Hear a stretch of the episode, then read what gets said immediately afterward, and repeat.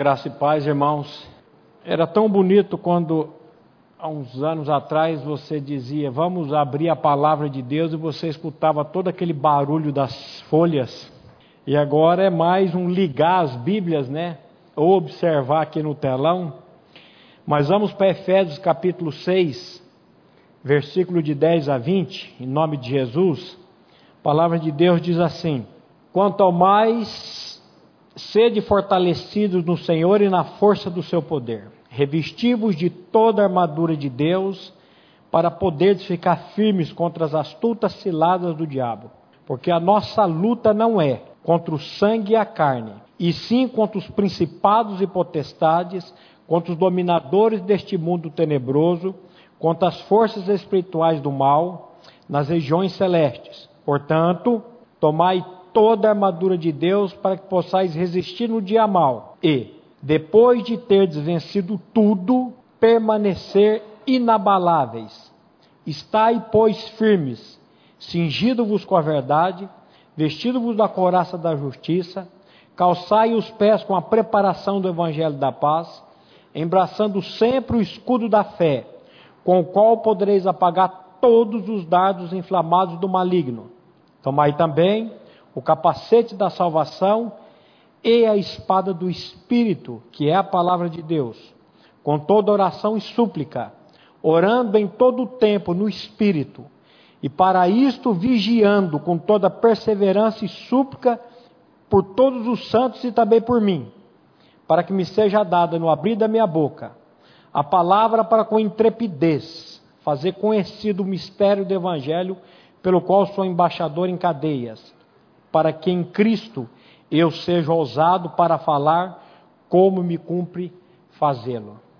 Vamos orar? Pai, como a tua palavra diz, a nossa luta não é contra carne e sangue, e sim contra os principados, as potestades, contra os dominadores deste mundo tenebroso, contra as forças espirituais do mal nas regiões celestes. Por isso, Pai, nós clamamos a Ti em nome do Seu Filho amado, Jesus.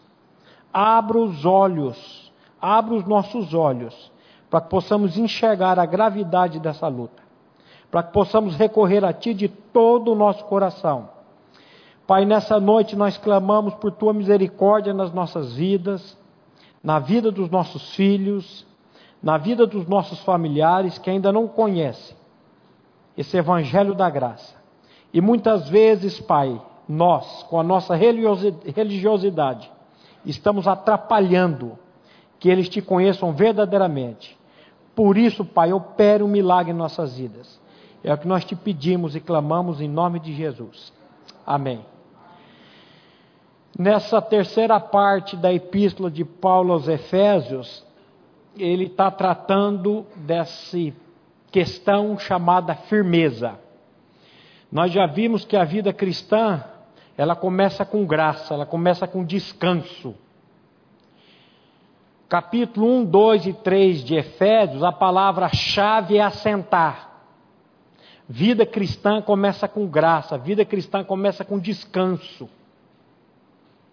Capítulo 4, 5 e 6, até o versículo 9, a palavra-chave é caminhar, é andar. Eu ando porque a graça fez uma obra e essa graça me leva a fazer.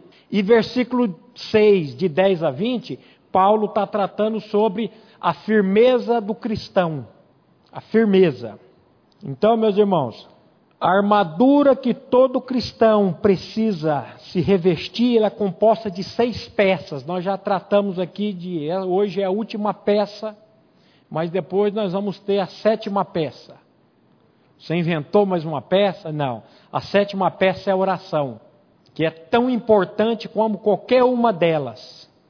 Orando em todo o tempo no Espírito.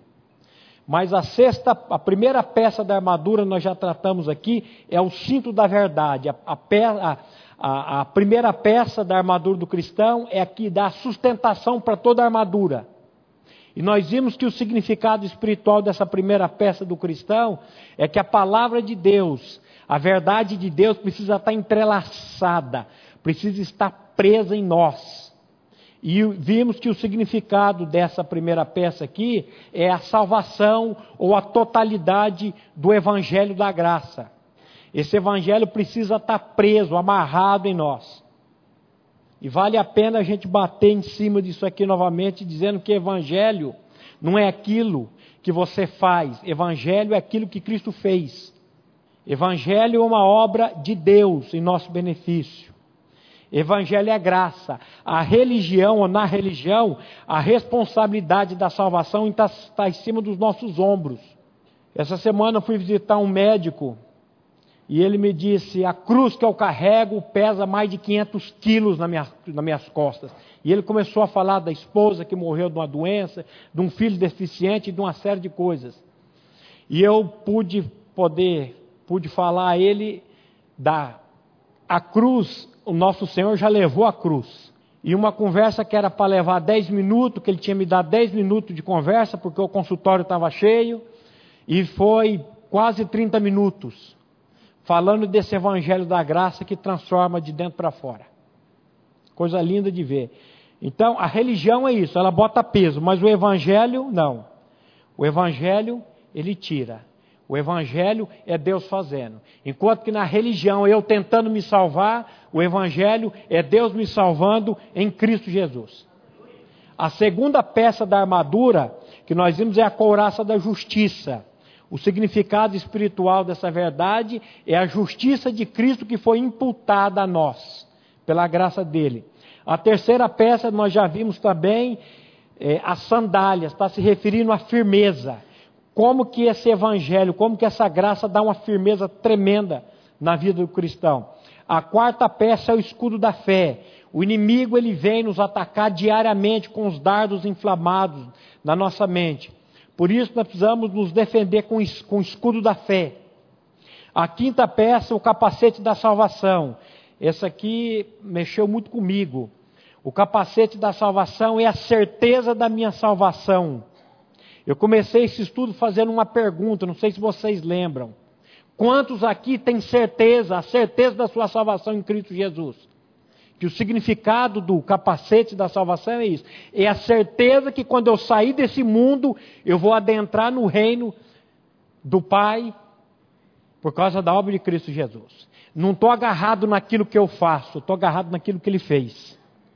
E agora entramos na sexta peça da armadura de Deus, que nos é oferecida gratuitamente também, como qualquer uma das outras, a espada do Espírito, que é a palavra de Deus. A espada do Espírito é completamente diferente de todas as outras cinco peças. Por que, que é diferente? As outras, elas dão proteção no nosso corpo em determinadas áreas. A espada é diferente. A espada, ela traz uma ideia diferente. Ela é uma, é uma arma, é uma peça tanto defensiva, como de defesa, como de ataque. Essa ela, a diferença dela de todas as outras ela é, é essa. Ela tanto me defende como eu posso atacar. Nós já vimos quando o apóstolo Pedro diz, só para a gente lembrar, quando ele diz: sede sóbrios, o vosso adversário, o diabo, anda em derredor, como um leão que ruge procurando alguém que possa tragar. Aí ele diz: resisti-lhe firmes na fé. Como que eu vou resistir firme na fé com esse inimigo? Revestindo-me de toda a armadura de Deus. Certo de que sofrimentos iguais aos vossos estão se cumprindo na vossa irmandade, espalhada pelo mundo. A espada é essa arma, defensiva e ofensiva. E aqui é a sua principal singularidade é essa. Ela tem esse duplo propósito, é de defesa e de ataque. Por isso que aí você entende quando a Bíblia diz: resistir ao diabo e ele fugirá de vós. Eu vou resistir ao diabo de que maneira, meu irmão? Só tem um jeito: é com a palavra. Só tem uma maneira de você e eu resistirmos ao diabo: é levantando a espada do Espírito, que é a palavra de Deus. Você podia perguntar, mas Maurício, por que você não trouxe uma palavra diferente hoje, afinal de contas, o ano acabando? Por que, que você resolveu falar hoje sobre essa espada do Espírito. Porque, meu irmão, se você terminar o ano, começar o novo ano, sabendo manusear a espada do Espírito, eu tenho certeza que a sua vida e a minha vida vai ser bem diferente. E temos amanhã também, o dia 31, o pastor Glenn está aí para falar sobre um assunto mais específico. Mas o encargo do meu coração hoje foi falar sobre a sexta peça, que é a espada do Espírito. Como que nós vamos enfrentar o inimigo? Com as nossas armas? Com a nossa lógica? A Bíblia diz que as armas da nossa milícia não são carnais, mas elas são poderosas em Deus para destruir fortalezas, anulando nós sofismas, toda altivez que se levante contra o conhecimento de Cristo, conhecimento de Deus. Então, meus irmãos, a, a, a sua arma e a minha arma é a palavra de Deus. Eu lembro que alguns anos atrás, no final do curso de educação de filhos, na reunião, uma irmã chegou e disse: Eu preciso que vocês orem por mim. Porque as duas armas que nós temos é a palavra e a oração. E eu, quem tenha cá com os meus botões, que é as armas mais negligenciadas pela cristandade hoje. Porque nós temos tempo para tudo, menos para a palavra menos para estar em oração. E aquela irmã ela virou e disse: Eu queria que vocês orassem pela minha vida, porque. Aí ela começou a contar a história da vida dela um pouco. Ela nasceu dentro de uma família que vinha de um sistema espírita, e a família toda frequentava centro espírita e uma série de coisas. E eu falei: Eu também frequentei muito isso. Aliás, disseram para minha mãe que eu tinha o dom da mediunidade. E ela dizia para minha mãe: esse menino vai dar um bom pai de santo. Mas o Senhor tem os, o, caminho dele, o Senhor tem os propósitos dele. E ela, me, ela disse: Desde que eu me conheço por gente, eu sonho toda noite com o inferno, sonho toda noite com o diabo, e eu acordo suado e uma série de coisas. E ela contando aquilo, contando aquilo. Eu falei: Mas é hoje, minha irmã, que esse negócio vai ser lançado por terra. Nós vamos orar em nome de Jesus e esse negócio vai Deus vai operar na tua vida. É a arma que nós temos, a oração. E oramos com todo o grupo ali, os irmãos concordando. Ela até passou mal ali na hora, mas depois ela frequenta, ela está frequentando aqui a nossa comunidade agora. E ela falou, depois daquele dia nunca mais tive sonho, consegui dormir a noite toda. Então, meus irmãos, nós temos armas espirituais nós temos a palavra, nós temos a oração e estamos muitas vezes negligenciando tudo isso. Tudo isso. Porque eu não sei, nós já tratamos aqui lá no início da, da armadura. Tem pessoas que acham que Satanás é, uma, é como uma formiguinha inofensiva, que ele não tem poder nenhum. Quando você vê Judas dizendo: quando o grande arcanjo Miguel disse assim: Contendia o diabo e disputava a respeito do corpo de Moisés, e Moisés não se atreveu a proferir juízo inflamatório contra ele. Pelo contrário, disse: O Senhor te repreenda, Satanás. O Senhor te repreenda. Maurício, eu tenho que ter medo do diabo, do, do, das, dos principados, potestades, de tudo isso? De maneira nenhuma. Se você tem Cristo, meu irmão, se você é uma nova criatura, você não precisa ter medo nenhum. Mas tem gente que pensa que o diabo está lá no, na Cracolândia, o diabo está lá no, no, no na, na, onde tem a pior promiscuidade sexual do mundo. Meu irmão, o diabo está onde você nem imagina. Estamos falando besteira, pastor Glenn? O diabo, meu irmão, ele está onde você menos imagina. E se nós não nos revestirmos dessa armadura, se nós não abrirmos nossos olhos, pedimos ao Espírito Santo para abrir os olhos do nosso entendimento, para a gente começar a perceber como que ele opera, como que ele faz, a Bíblia diz para nós não ignorarmos os seus ardis, os seus desígnios, os seus planos. Nós já bem sabemos que ele já está derrotado que o nosso Senhor já pisou na cabeça dele lá na cruz. Eu não preciso ter medo de Satanás e das hostes dele. Pelo contrário, a Bíblia diz: resistir ao diabo e ele que tem que fugir de você. Você não precisa ter medo do inimigo, não, meu irmão. Não precisa ter medo do diabo, não. Agora, Paulo está dizendo aí: tomai a espada do Espírito, que é a palavra de Deus. Quem nos fornece a espada é o Espírito. Lembre-se que quem inspirou a palavra de Deus quem inspirou esse livro sagrado aqui chamado Bíblia. Agora estou dizendo, nós não andamos mais com Bíblia. Antigamente na rua você andava via as pessoas com a Bíblia debaixo do braço, hoje raramente você vê. Mas quem inspirou esse livro aqui foi o Espírito Santo de Deus. Foram homens, sim. A dona Guilmar diz assim: quem escreveu isso aí? A dona Guilmar é a avó da minha esposa. É homens que comem arroz e feijão como você e eu. Eu falei, é verdade, vó. É homem que come arroz e feijão. E tinha uns que comiam até gafanhoto. Mas os homens falaram movidos pelo Espírito Santo de Deus. Lá em 2 Pedro 1, 20 e 21, a palavra de Deus diz assim: primeira não, segunda, né? 2 Pedro do, é, 1, 20 e 21. Sabendo primeiramente isto, que nenhuma profecia da Escritura provém de particular elucidação, porque nunca jamais qualquer profecia foi dada por vontade humana. Entretanto, homens santos falaram da parte de Deus, movidos pelo Espírito Santo. Sabendo primeiramente isto, sabendo primeiramente o quê? Que nenhuma profecia da Escritura é de particular elucidação interpretação de homens. Mas os homens santos falaram movidos, os homens separados falaram movidos pelo Espírito Santo de Deus. Homem nenhum pôde e homem nenhum pode produzir a palavra de Deus.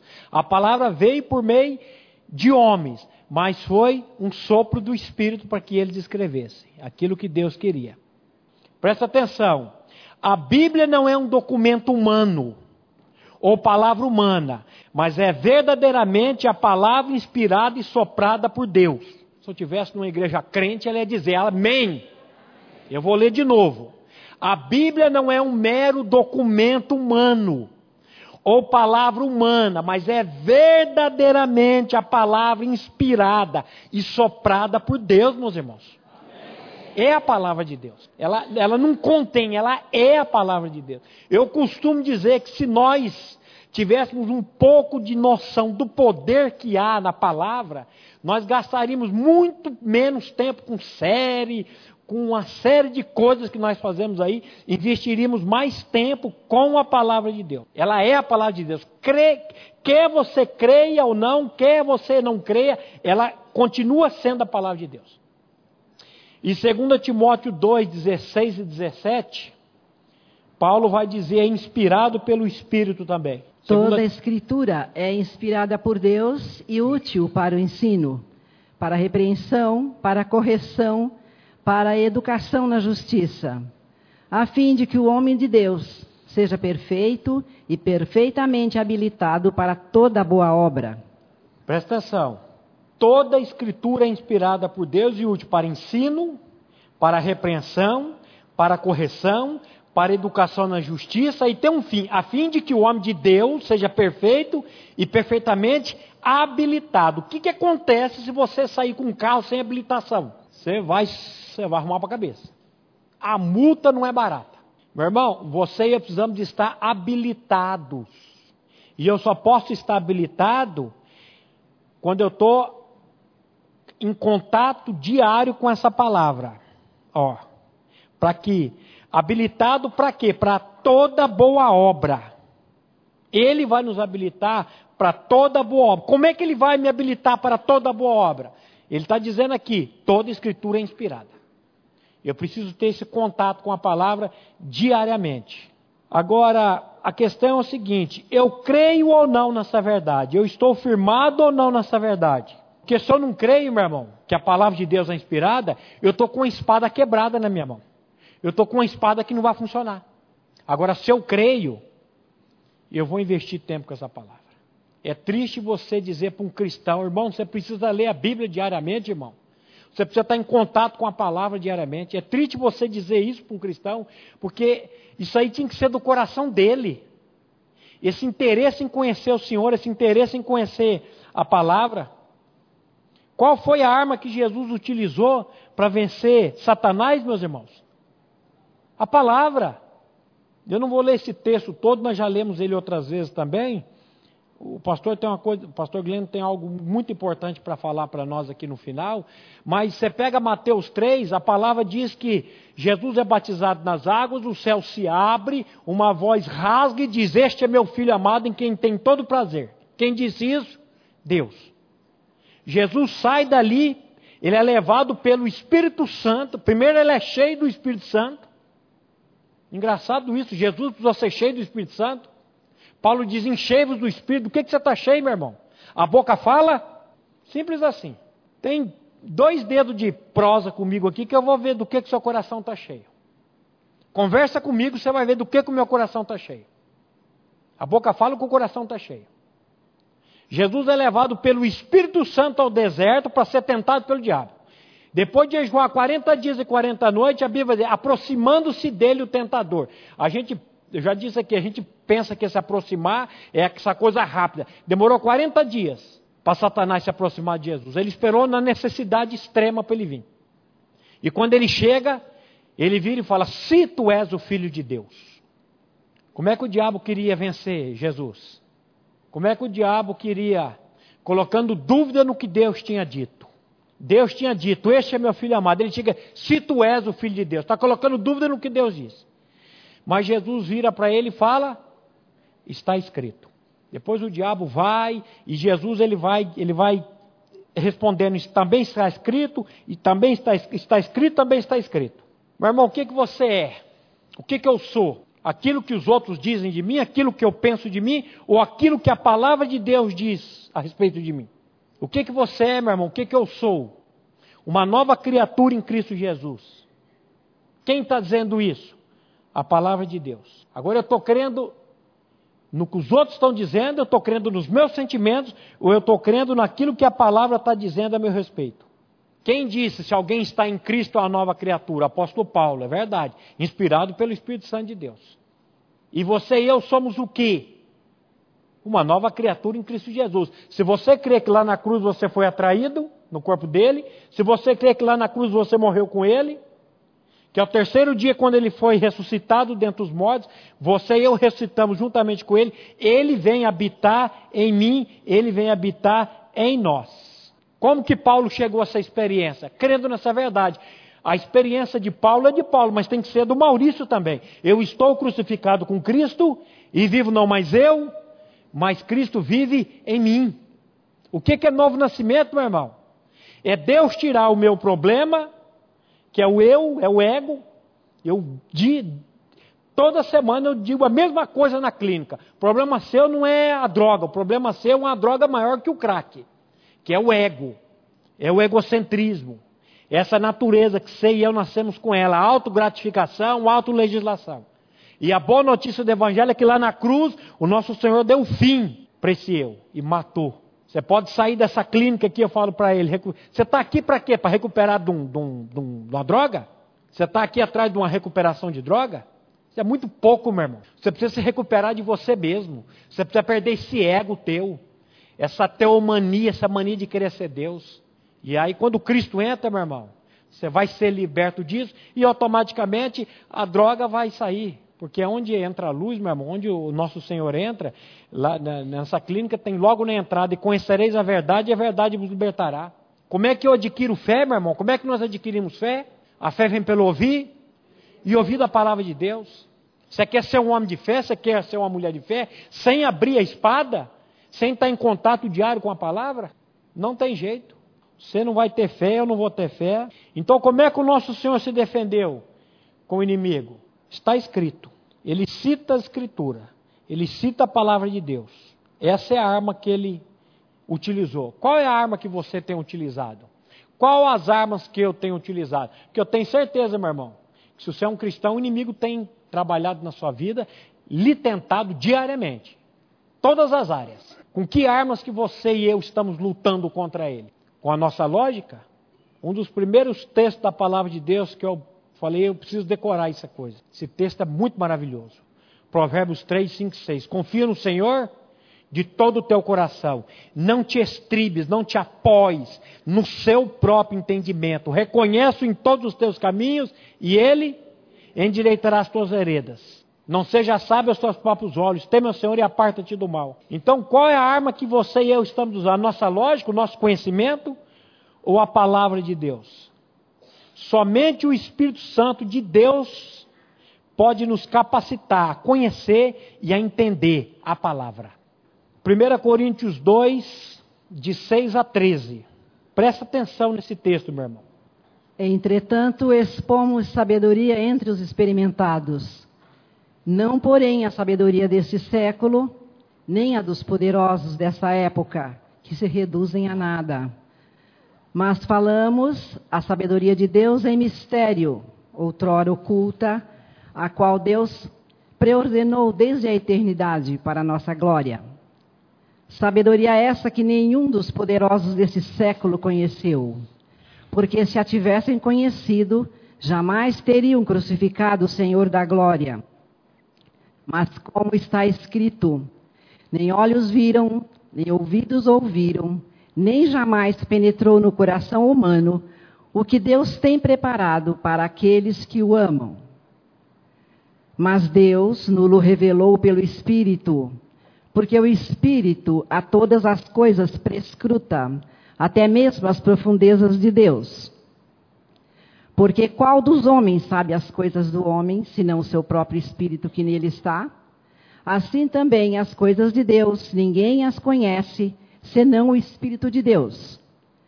Ora, nós não temos recebido o Espírito do mundo, e sim o Espírito que vem de Deus, para que conheçamos o que por Deus nos foi dado gratuitamente. Disto também falamos, não em palavras ensinadas pela sabedoria humana, mas ensinadas pelo Espírito, conferindo coisas espirituais com espirituais. Meus irmãos, a sabedoria deste mundo não é nada diante da sabedoria de Deus, diante da palavra de Deus. O texto está dizendo aí, também falamos, não em palavras ensinadas pela sabedoria humana, mas ensinadas pelo Espírito Santo ou pelo Espírito, conferindo coisas espirituais com espirituais. Você percebe, meu irmão, que nesse texto a palavra está dizendo que é o Espírito que revela as coisas espirituais para nós? Se o Espírito não revelar, meu irmão, você pode colocar aqui na frente, aqui, o maior erudito da cidade de Londrina. A pessoa mais fluente. Se o Espírito não trouxer revelação, meu irmão, vai ser mais um, um dia de culto para o seu hall de cultos lá da sua agenda. Mais um culto que eu participei lá na primeira igreja batista ou qualquer outra. Agora, quando o Espírito traz a revelação, e é Ele que habilita, que nos habilita, a entender, a receber a palavra. Você percebe, meu irmão, a importância do conhecimento da palavra? A importância do envolvimento com a palavra de Deus? da importância de, da humildade na hora de abrir esse livro, meu irmão. Eu estou tendo muito cuidado agora na hora de abrir a palavra, antes de abrir a Bíblia, antes de ligar minha Bíblia, eu baixo a cabeça e falo: Senhor, Espírito Santo de Deus, abra os olhos do meu entendimento, abra os olhos do meu coração para que eu possa enxergar além da letra. Eu quero enxergar o autor, porque a própria Bíblia diz que a letra mata, mas é o Espírito que traz vida. Toda vez que você for abrir esse livro, meu irmão, numa atitude de humildade, dizendo: Senhor, eu não entendo, eu não compreendo nada. E vai. E você vai ver que o Espírito vai trazendo, meu irmão.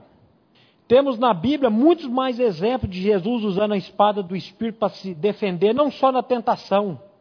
O inimigo usa muitas vezes o conhecimento humano. Como que o inferno usa isso?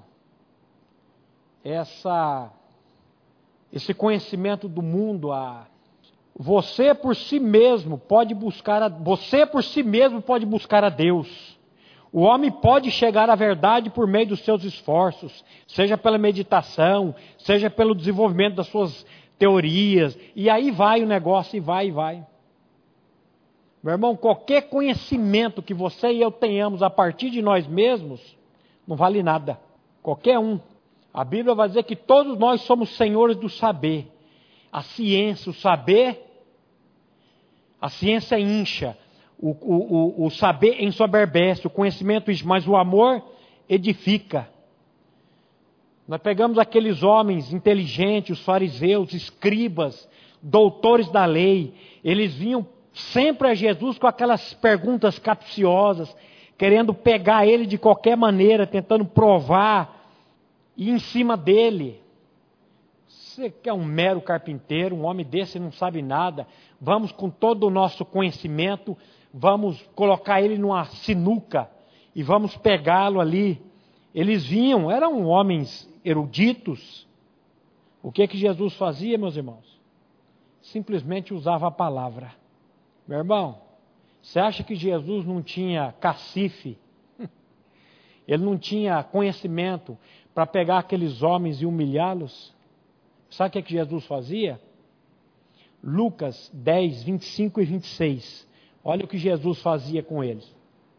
E eis que certo homem, intérprete da lei, se levantou com o intuito de pôr Jesus à prova e disse-lhe: Mestre, que farei para herdar a vida eterna? Então Jesus lhe respondeu: Jesus lhe perguntou: Que está escrito na lei? Como interpretas? Esse homem aqui era um doutor da lei, um homem instruído, inteligente, um perito, um perito na lei judaica. Tentando pegar Jesus, ele vira e fala: Mestre, o que farei para herdar a vida eterna? Olha a pergunta do, do sujeito, olha o peso da pergunta. Eu acho que ele achou que Jesus ali ia dar uma resposta, uma opinião dele pessoal, e como um bom advogado que ele era, ele ia pegar Jesus e ia acabar com ele. Mas o que, que Jesus disse? Que está escrito na lei? Como interpretas? Ele não responde, mas ele faz outra pergunta para a pessoa, para o doutor. E leva esse doutor para onde? Para a palavra. Para a palavra. As pessoas vêm a nós para ouvir as nossas respostas, as nossas opiniões. E eu vou dizer, muitas vezes nós gostamos disso, viu? Quando as pessoas vêm nos consultar. O que, que você acha a respeito disso? O que, que você acha a respeito daquilo? E muitas vezes, meu irmão, meus irmãos, nós damos até uma resposta nossa, aquilo que nós achamos. Sabe o que você ia precisamos fazer? Aprender com o mestre, levar as pessoas para a palavra. O que, que a palavra diz, meu irmão? Você sabe o que Jesus fez aqui, meu irmão? Ele tomou a espada do Espírito, que é a palavra de Deus. Jesus tinha sim cacife para acabar com esses homens, mas ele foi para a palavra. Ele foi para a palavra. Essa semana, com a professora Núria, nesse consultório desse médico muito famoso aqui da cidade, um homem muito estudado, muito culto. Falou, a vida dele é trabalhar e estudar, ele é muito estudado.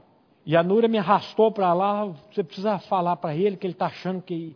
E eu sentei lá do lado daquele homem, falei, meu Deus, o que, é que eu vou falar para esse homem? E eu abri a palavra. E comecei a falar a palavra. E falar a palavra. E lançando a espada do Espírito. E a conversa que era para 10 minutos foi quase 30. 30 minutos. E depois ele virou para mim e falou: Rapaz, de onde que vem toda essa sabedoria? falei: É de Deus, é da palavra. É da palavra que vem a sabedoria. Eu sei que tem muitos jovens aqui, muitos jovens na internet. Eu sei que lá na faculdade, aquele professor todo instruído, ele vai vir para cima de você para tentar zombar da tua fé. E meu irmão, quando você está armado com a espada do Espírito, quando você tem o conhecimento da palavra, você vai ver quem que vai ser humilhado. Você vai ver quem que vai ficar de boca aberta. A importância do contato com a palavra, meus irmãos. Vocês já leram um versículo na Bíblia que diz assim: porque nada podemos contra a verdade, senão em favor da própria verdade? Já viu isso, meu irmão? Não queira convencer a pessoa, lance a verdade para a pessoa. E deixa que a verdade vai operar, deixa que a verdade vai fazer. Eu lembro há uns anos atrás, depois de um treino na academia, nós saindo e duas moças sentadas, a Nádia e a irmã dela, moravam ali na Vila Nova, a mãe dela professora de inglês, e ela sentada e o dono da academia falou, escuta, todo sábado, seis e meia, nós temos um estudo bíblico aqui, você não quer participar? Uma olhou para a outra assim, falou, hum. e ele insistia, falou, nós não cremos na Bíblia. Ah, mas aí ele virou e falou, mas Deus diz, não cremos em Deus. E aí? O que, que você faz?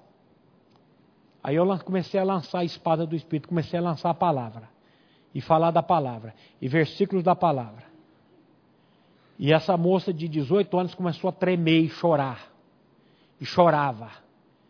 Eu falei: olha a palavra, olha o poder da palavra. Nada podemos contra a verdade, senão em favor da própria verdade. Meus irmãos, nós temos um poder chamado Sagradas Escrituras, chamado, chamado Palavra de Deus, e nós estamos retendo isso. Nós, muitas vezes, com vergonha de falar, mas como é que eu vou falar com um homem desse, com um doutor desse, com uma pessoa dessa? Vai no Espírito, que você vai ver o Espírito Santo trabalhando e o Espírito Santo operando e fazendo. João 10, 31 a 36. Vamos pegar mais esse ataque de Jesus aqui. Novamente pegaram os judeus em pedras para lhe atirar. Disse-lhes Jesus: Tenho-vos mostrado muitas obras boas da parte do Pai, por qual delas me apedrejas? Responderam-lhe os judeus: Não é por obra boa que te apedrejamos, e sim por causa da blasfêmia Pois sendo tu homem, te fazes Deus a ti mesmo. Replicou-lhes Jesus: Não está escrito na vossa lei, eu disse, sois deuses? Se ele chamou deuses aquele a quem foi dirigida a palavra de Deus, e a Escritura não pode falhar, então, daquele a quem o Pai sacrificou e enviou ao mundo, dizeis: Tu blasfemas, porque declarei sou filho de Deus? Eu só quero que vocês vejam aqui, meus irmãos, qual foi a arma que Jesus utilizou novamente: a espada do Espírito. Ele os feriu com a palavra. Eu sei que muitas vezes você e eu queremos ferir as pessoas com a nossa palavra. Nós queremos convencer as pessoas com a nossa palavra. Nós queremos, mas está errado. Nós temos que lançar a palavra de Deus ela que ela não falha. Ela não falha. Ah, mas não teve resultado. Não teve resultado ali e agora que você viu. Você não sabe o que, vai acontecer lá na frente. Jesus disse: Não só de pão viverá o homem, mas de toda palavra que procede da boca de Deus. É a palavra, meus irmãos. É a palavra. Jesus disse: Santifica-os na verdade. A tua palavra é a verdade. Pegar mais um exemplo aqui, Atos 17, de 1 a 3 quando Paulo faz o uso da palavra na sinagoga, na oposição com os judeus ali, Atos 17, de 1 a 3. Tendo passado por Anfípolis e Apolônia, chegaram a Tessalônica, onde havia uma sinagoga de judeus. Paulo, segundo seu costume, foi procurá-los e por três sábados arrasou com eles acerca das Escrituras expondo e demonstrando ter sido necessário que o Cristo padecesse e que ressurgisse dentre os mortos. E este dizia a ele: É o Cristo, Jesus, que eu vos anuncio. Olha aqui, meus irmãos. Arrazoou com eles acerca das Escrituras. Arrazoou partindo das Escrituras. Esse era o seu método. Esse deve ser o nosso método. Por que, que vocês acham que a Bíblia diz: habite em vós abundantemente, ricamente a palavra de Deus. Por que, que nós lemos já toda a escritura inspirada por Deus e útil para? É o contato com a palavra, meu irmão. Contato com a palavra. Você quer ser habilitado para toda boa obra? Leia a palavra, toda a escritura. Tenha contato diário com esse livro, meu irmão, chamado Palavra de Deus. E você vai ver a sabedoria que vai vir, que emana dessa palavra, da pessoa, da obra de Cristo na sua vida, na minha vida. Eu cansei de ouvir histórias de pessoas que chegavam diante de outras pessoas, pessoas simples, patrão, uma pessoa superior, e se colocava numa posição elevada, tinha um que se colocava até mais arriba, sabe? E a pessoa ali o simplesinho, o operáriozinho simples, começava com a palavra, com a palavra, com a palavra, com a palavra, e daqui a pouco aquele gigante intelectual estava rendido à palavra de Deus. Engraçado que a armadura começa com a palavra e termina com a palavra. Só que de duas maneiras. na, na, no, na, na cinto da verdade é a totalidade da nossa salvação na pessoa de Cristo. Aqui é de outra maneira. Aqui é você e eu temos o conhecimento da palavra para que o Espírito Santo possa trazer aquela, aquela palavra na vida daquela pessoa naquele momento. Dizem que se conselho fosse bom a gente não dava, mas eu vou dar um conselho para vocês. Gaste tempo com a palavra, meus irmãos. Gaste não, ganhe tempo com a palavra. Os jovens, os adolescentes, tenham um tempo de meditação na palavra de Deus. Tenham um tempo. O inimigo não quer que você e eu tenhamos tempo com a palavra. Quando o povo lá no Egito, nós vimos isso. Quando o povo lá no Egito disseram: Vamos adorar a Deus, vamos buscar a face de Deus. Faraó, que é uma figura do diabo, disse: Esse povo está ocioso, eles não têm o que fazer. Vamos aumentar a carga de trabalho para eles. Sabe quem quer ser trabalhando e eu trabalhando de manhã, de tarde, de noite? É Satanás, para que você eu não tenhamos tempo com a palavra, não tenhamos tempo de orar. Ele que quer. Mas gaste tempo, ganhe tempo, meu irmão, com a palavra de Deus. Leia esse livro. O salmista diz: Como purificará o jovem o seu caminho? Ele responde: Observando segundo a tua palavra. Que o Senhor tenha misericórdia, meu irmão, da sua vida, da minha vida. Nós, nós temos que pedir para Deus: Senhor, dá-me fome e sede da tua palavra. O profeta diz: Achadas as tuas palavras, logo as comi, e elas foram alegria e gozo para o meu coração. Esse contato diário com a palavra, meu irmão, você vai ver. Eu tenho trabalhado com pessoas, depressão, e eu simplesmente chego lá e começo com a palavra, lançando a palavra, falando sobre ansiedade. Jesus que disse: Não andeis ansiosos por coisa alguma. Não é Maurício que está dizendo isso, é Jesus quem disse. A palavra que diz, lançando sobre ele toda a vossa ansiedade, que ele vai cuidar de vocês. E aí você vê a pessoa, a palavra operando, a palavra fazendo na vida das pessoas por meio da graça dele. Então, meus irmãos, vamos aprender a desembanhar a espada do Espírito, que é a palavra de Deus, nesse novo ano que está iniciando, sem medo. Tendo contato diário com essa palavra, para que essa palavra possa primeiro estar aquilo que ele diz lá, essas palavras que hoje te ordeno, primeiro estarão em teu coração. Aí tu inculcarás a teus filhos. Tu inculcarás a teus discípulos, a pessoas. Primeiro ela tem que estar no meu coração. A Bíblia diz que Deus resiste ao soberbo, mas dá graça ao humilde. O soberbo é o altivo, o soberbo é aquele que acha que sabe tudo, que ele é o bom. O humilde é aquele que ele baixa para o pó e diz: Senhor, tem misericórdia de mim, porque eu sou pecador. Encha-me com tua palavra, encha-me com teu poder, para que eu possa glorificar o teu nome, não o meu nome. E você vai ver, meu irmão, o Senhor operando, o Senhor fazendo, para a glória dele.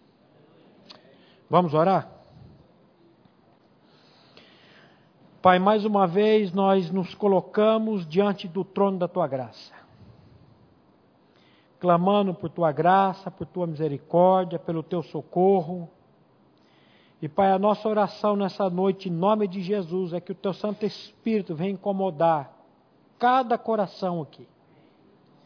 Venha trazer, Pai, a revelação, primeiramente, Pai, da nossa atração, morte e ressurreição no corpo santo do seu Filho. E também, Pai, a importância de nós estarmos em contato diariamente com a tua palavra, usando, Pai, a tua palavra, desembanhando, Pai, a espada do Espírito que é a tua palavra. Nós sabemos, Pai, que é somente o teu Santo Espírito, por meio da tua palavra, que pode fazer isso nas nossas vidas. Por isso nós estamos com o rosto desvendado diante do trono da tua graça, clamando e pedindo a ti, Pai, que o Senhor venha fazer essa obra nas nossas vidas, nas nossas famílias com um único propósito, Pai, a glorificação do Seu nome, em nós, por nós e através de nós. Nós te louvamos e te agradecemos, Pai, em nome do Teu Filho amado. Amém.